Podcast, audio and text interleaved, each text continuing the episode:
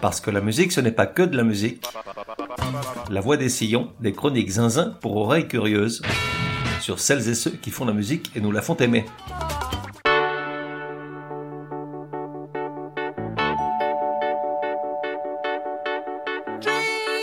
La voix des sillons numéro 85. Genre Bien malin, celle ou celui qui saura dire de quelle musique il s'agit. On parle d'un savant mélange de rock, normal et progressif, de folk, de country, de pop, beaucoup de piano, de clavier, une grosse batterie, des guitares assez douces, les voix interchangeables de Roger Hodgson et Rick Davis. Époque de 74 à 79 pour la bonne époque. Avant c'était nul, après ils se sont éteints comme un lampadaire aux premières lueurs du jour, sauf que dans la journée l'ampoule a dû péter car ils n'ont plus jamais illuminé le chemin de personne. De 1 à 10, probabilité que tu connaisses, 9,5.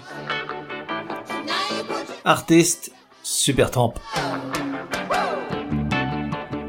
Quand j'étais tout petit, enfin pas tout petit tout petit, disons moyennement petit, 15 ou 16 ans par là, la musique, écoute-moi bien, la musique avait infiniment plus d'importance qu'aujourd'hui en ce sens que ce que l'on écoutait avait une influence directe sur les amitiés, les fringues, les lieux d'errance et, plus sot encore, les amours. Quelqu'un qui écoutait les Sex Pistols, par exemple, comme ma pomme, ne pouvait raisonnablement pas porter des camarguaises, ni avoir le cheveu long, encore moins mettre ses affaires de cour dans un sac kaki US, comme il était de bon ton chez les fans de hard rock et les babacool.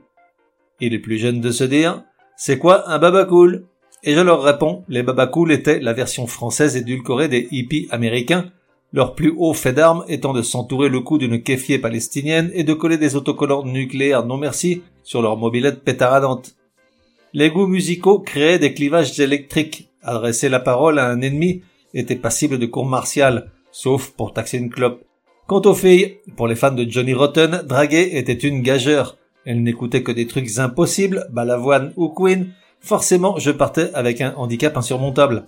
L'alternative était affligeante, soit je rentrais dans les ordres, avec No Future écrit dans le dos de la soutane, soit je me tapais toute la discographie de Supertramp pour ne pas être à la ramasse éternellement. Mais en réalité, si je faisais le dur qui ne les écoutait que par obligation, aujourd'hui je peux le dire sans que la foudre ne me tombe sur la tête, dans le fond j'aimais bien ces mecs-là. Écoute plutôt ça pour me comprendre, Fools of Watcher sur l'album Even in the Greatest Moments.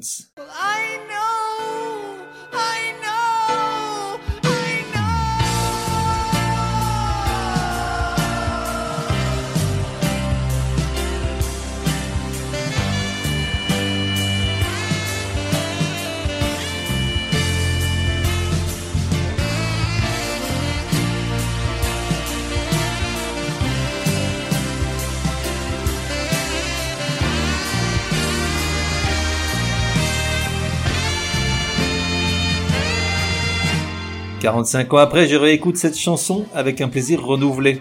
Celle-ci et beaucoup d'autres, elles font involontairement partie de mon patrimoine musical. Et puis les années aidant, je parle avec tout le monde maintenant, même des gens qui écoutent du rap, c'est dire. Je crois même, le truc de dingue, qu'il y a une personne parmi mes amis qui aime bien Clara Luciani. Quand je l'ai appris, l'air m'a manqué. En revanche, il y a quelque chose qui me turlupine. Comme tu sais, j'utilise souvent le nombre de vues d'une vidéo sur YouTube comme baromètre de la popularité des artistes. Et pour l'interprétation des chiffres, il est nécessaire d'appliquer un facteur de correction selon si l'on parle d'une chanteuse de ces dernières années ou d'un groupe d'il y a un demi-siècle. 100 millions de vues pour Katy Perry, c'est comparativement beaucoup moins que 100 millions pour les Pink Floyd. Et donc, les chiffres de Supertramp me turlupinent. Car à de rares expressions près, comme certaines des chansons de l'album Breakfast in America qui parviennent à dépasser les 10 millions, The Logical culminant à 30, le reste se contente bien souvent de quelques dizaines ou centaines de milliers de vues. Soit des scores à mon sens pas en phase avec un groupe qui a vendu 70 millions de disques durant son époque dorée, une époque pas si éloignée que ça, on parle de celle de mes premiers émois amoureux, j'en conserve un souvenir très net. Qu'est-il arrivé à ce groupe pour que sa trajectoire et discographie ne s'effacent de l'histoire de la musique populaire comme ces vieux fax à impression thermique? Étaient-ils tellement ancrés dans leur époque et genre qu'aujourd'hui les écouter provoque des aigreurs d'estomac qu'on peut difficilement n'imputer qu'à la seule consommation estivale de rosée de Provence? La musique d'Eric Davis et Roger Hodgson ne fut-elle qu'un bluff, un panneau dans lequel tout le monde est tombé par paresse? Car si l'on compare avec The Police, dont la carrière s'est déroulée avec un écart de deux ou trois ans, pas plus, et qui a vendu le même nombre de disques, force est de constater que l'histoire les a mieux traités. Every Breath You Take frôle le milliard de vues et bon nombre de leurs chansons dépassent les 100 millions. J'ai une explication qui vaut ce qu'elle vaut. Selon moi, The Police a pris le train de la modernité au bon moment, tandis que Supertramp est resté à bord d'une Micheline souffreteuse qui a fini par dérailler en race campagne. Personne ne s'en est rendu compte ni ne s'en est inquiété. Pourtant, on ne peut pas dire qu'ils ont été avares d'efforts pour être connus. Leur genèse pré-Crime of the Century est longue comme un jour sans rock et semée d'embûches en tout genre. C'est parti. Rick Davis, le plus vieux des deux, né en 1944, aussi loin qu'il se souvienne, a toujours fait de la musique, la seule matière dans laquelle il était bon à l'école selon sa mère. À ado, sa passion c'est la batterie. Il est même persuadé de devenir un grand batteur tôt ou tard. Pourtant, après quelques années, il bifurque vers les claviers, c'est une révélation. Jeune, il monte plusieurs groupes, dont un avec un certain Gilbert O'Sullivan à la basse. Et tu te dis,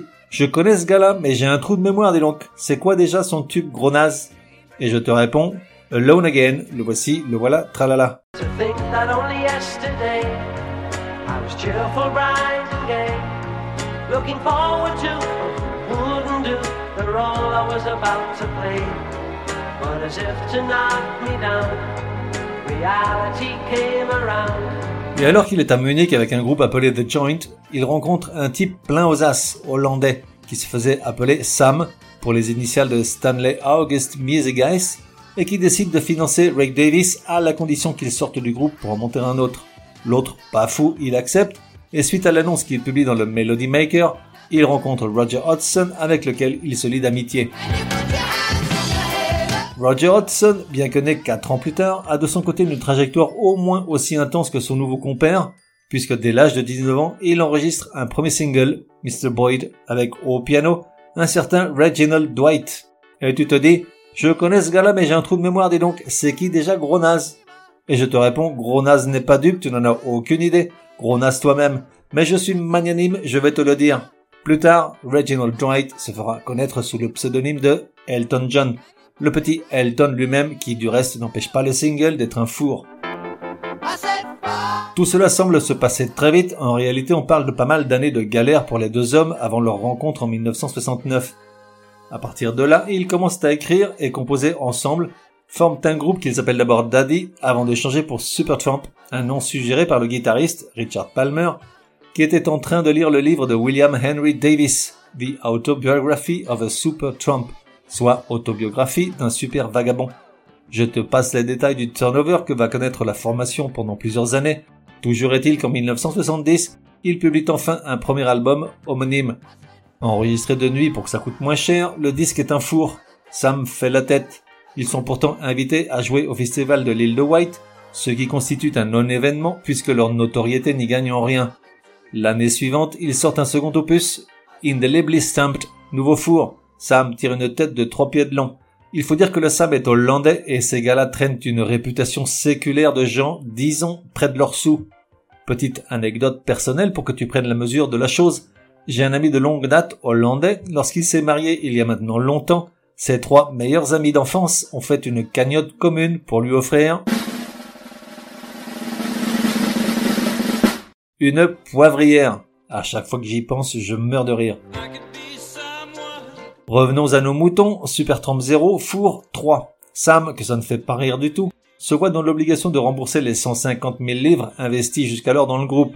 Il prend la décision de les abandonner à leur sort, mais grand seigneur laisse tous les instruments aux musiciens. Pas de bol pour lui, le disque suivant sera un gros succès et marquera le véritable décollage du groupe, on y vient, on y vient. Après le départ de Sam et la dissolution qui s'ensuit, Rick Davis et Roger Hodgson repartent de zéro participent à quelques disques alimentaires, se mettent à la recherche de musiciens et reforment Supertramp. C'est néanmoins une période difficile. Les problèmes financiers les poursuivent. Roger Hodgson découvre le LSD et est sur le point de jeter l'éponge pour partir en Inde.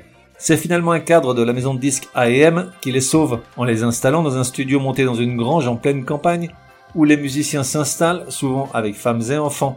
Ken Scott, le producteur de Bowie à l'époque, vient travailler avec eux les chansons prennent forme et après plusieurs mois d'isolement forcé, un premier single voit le jour en mars 74, Len Ho. Le son et le style ont changé et n'ont plus grand chose à voir avec les deux premiers albums, néanmoins, pourquoi changer une équipe qui gagne? C'est un four.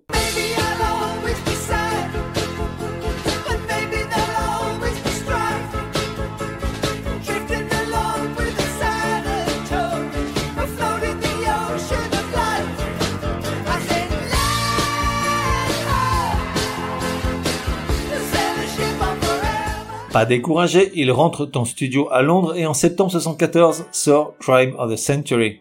Le disque, dédié à Sam, pas très sympa pour lui, est immédiatement acclamé tant par la critique que par le public. Disque d'or en Angleterre et aux États-Unis, 100 000 albums vendus en France l'année suivante, 400 000 avant la fin de la décennie. Crime of the Century est le premier des quatre disques du groupe qui en ont fait une affaire en or. Il contient quelques morceaux légendaires, dont Dreamer, qu'on écoute en sourdine depuis le début, mais aussi Bloody Well Right, emblématique du désormais son de Supertramp.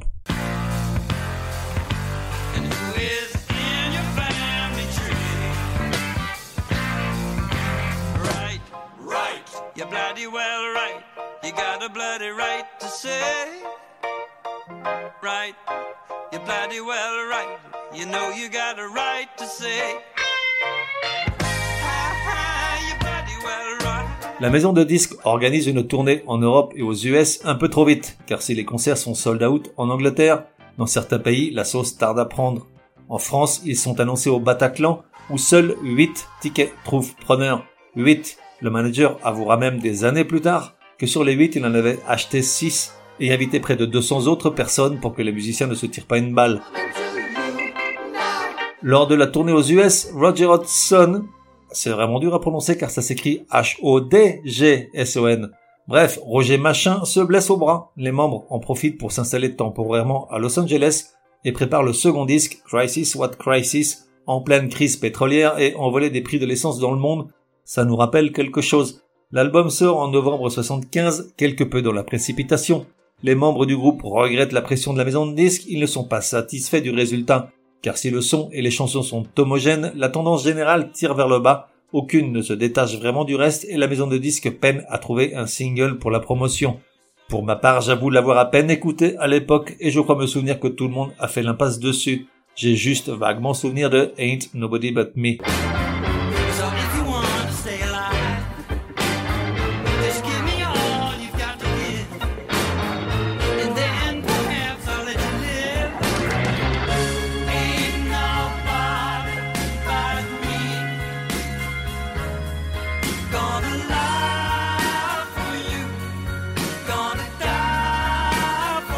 Pourtant, une tournée mondiale suit Lady Tour de son petit nom. Elle dure 8 mois, 130 villes sont visitées dans le monde, seul manque à l'appel l'Antarctique, le semble-t-il. Ils rentrent aux US en 76 et se remettent le pied à l'étrier dans la foulée. Geoff Emerick, l'ingénieur du son des quatre gnangnans de Liverpool, est embauché pour l'occasion. Tout ce beau monde s'enferme dans un studio du Colorado, le Caribou Ranch, toc à queue de castor sur la tête et raquette de neige aux pieds. Car de la neige, il y en a jusque sur le piano de Roger Machin, et la photo de l'instrument couvert d'une belle couche illustrera la couverture de leur troisième album, Even in the Quietest Moments. À mon sens, leur meilleur, et même si ça n'engage que moi, notons que 400 000 exemplaires ont quand même été écoulés en France dans l'année. Comme anecdote, si tu as l'œil, peut-être es-tu capable de discerner le titre de l'œuvre sur la partition ouverte sur le pupitre du piano. Il est écrit Fool's Overture, l'un des morceaux de l'album dont on a écouté un extrait en début d'épisode. Mais si tu as vraiment l'œil, je veux dire si à toi on ne te la fait pas, tu as dû te rendre compte qu'en réalité la partition affichée n'est autre que celle de l'hymne américain. Voici un petit medley de trois extraits des chansons du disque, Babaji, Give a Little Bit et Lover Boy.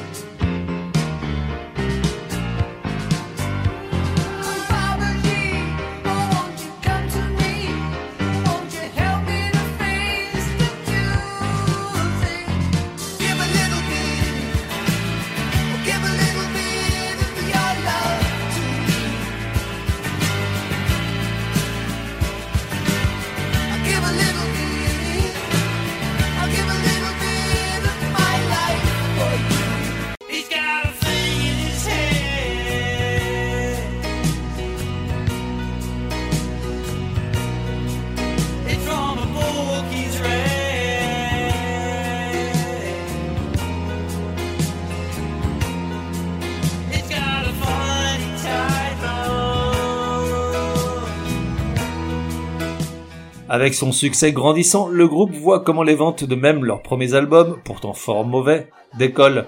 De nouveau, une tournée mondiale suit la sortie de l'album, la routine s'installe. Au retour, on s'enferme dans un studio, on boit des coups, on fume des cigarettes qui font rire, on s'engueule un peu pour la forme, on écrit et on compose des chansons, parce que c'est pas le tout mais faut bien manger.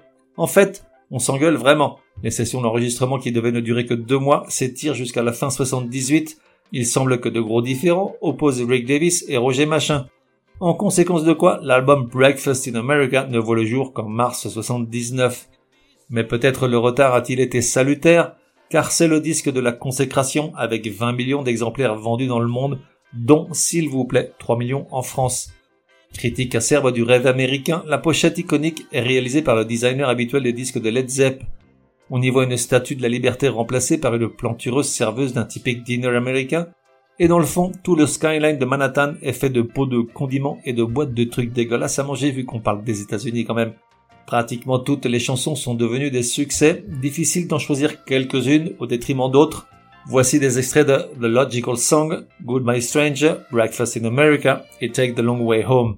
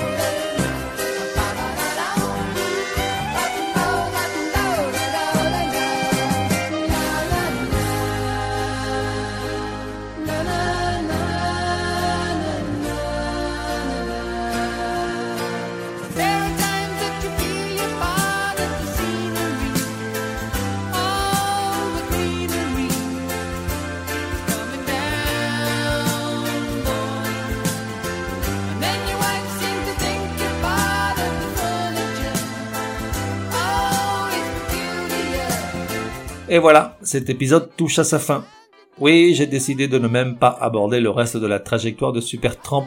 Autant rester sur le meilleur, non?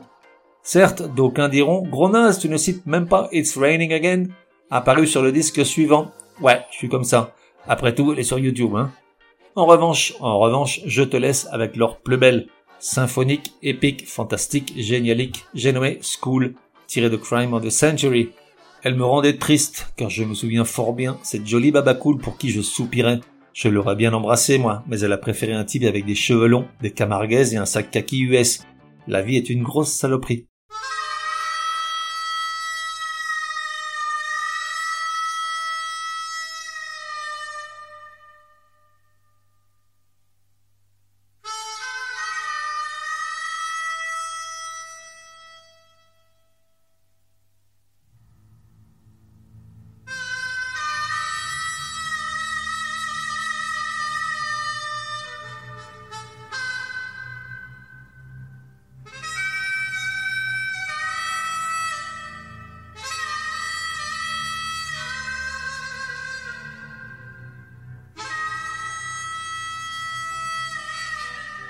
On se retrouve dans un prochain numéro de La Voix des Sillons. En attendant, café et à la messe. I can see you in the morning when you go to school.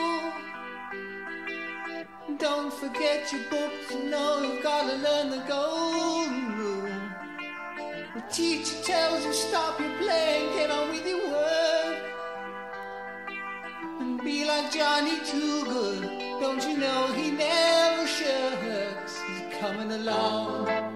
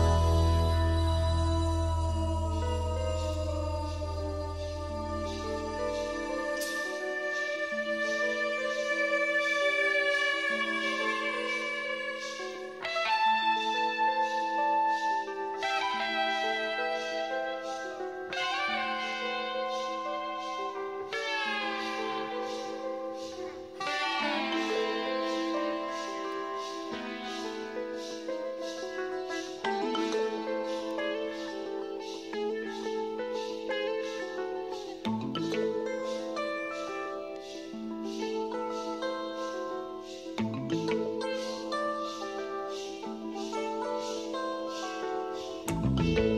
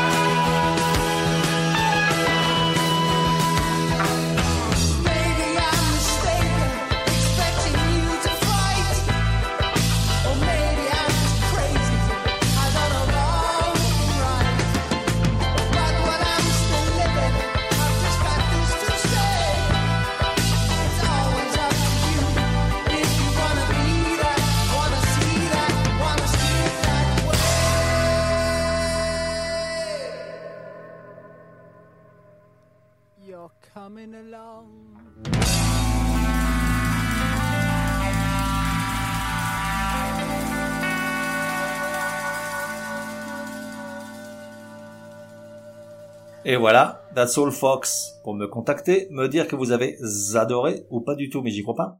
Ou encore suggérer un artiste pour un prochain épisode, écrire à contact at lavoidesillons.com. Ah, j'oubliais, j'ignore sur quelle plateforme tu écoutes La Voix des Sillons.